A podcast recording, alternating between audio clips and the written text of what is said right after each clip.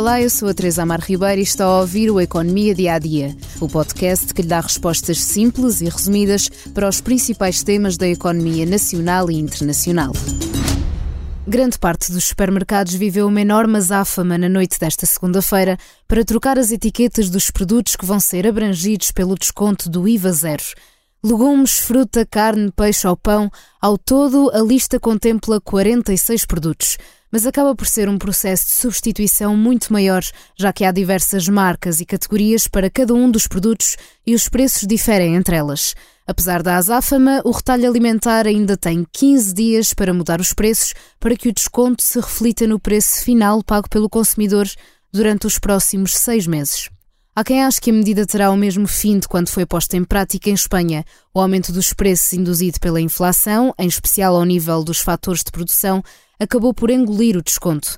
Mas o governo rejeita essa possibilidade, com a justificação de que, em Portugal, foi alcançado um entendimento entre o governo e os setores de produção e distribuição.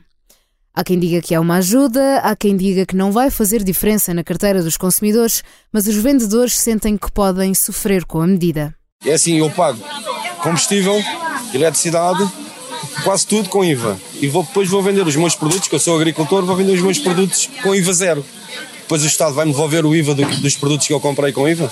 Não vai. Olha, eu acho que vai ficar tudo na mesma. Acho que não vai surtir efeito nenhum. As coisas estão caras e caras vão ficar na mesma. Que é agora que não vai ajudar os portugueses em nada, não vai. Ai, é a minha opinião, atenção. É a minha opinião, que que isto não os vai ajudar em nada. Se descessem os impostos, que são tão caros, essas coisas assim agora. Eu acho que vai mudar um pouco, mas os ordenados também haviam de aumentar.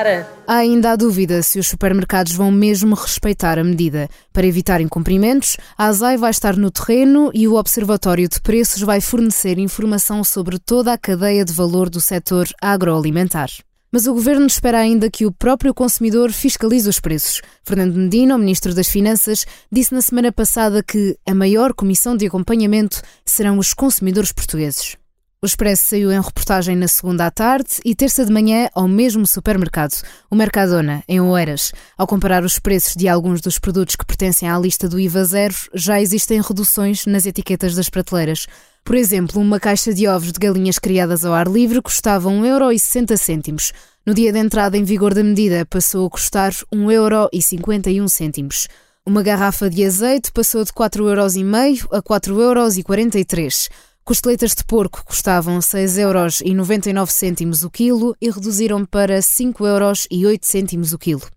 Os exemplos são vários e os cêntimos a menos variam de produto para produto e de loja para loja. Resta agora esperar que a redução se mantenha durante os próximos seis meses. Tudo no Economia Dia a Dia, mas antes da despedida, convido a ouvir o podcast de Comissão Política, uma conversa sobre a alternativa à direita. Montenegro a fugir ao diabo com empurrão de Marcelo.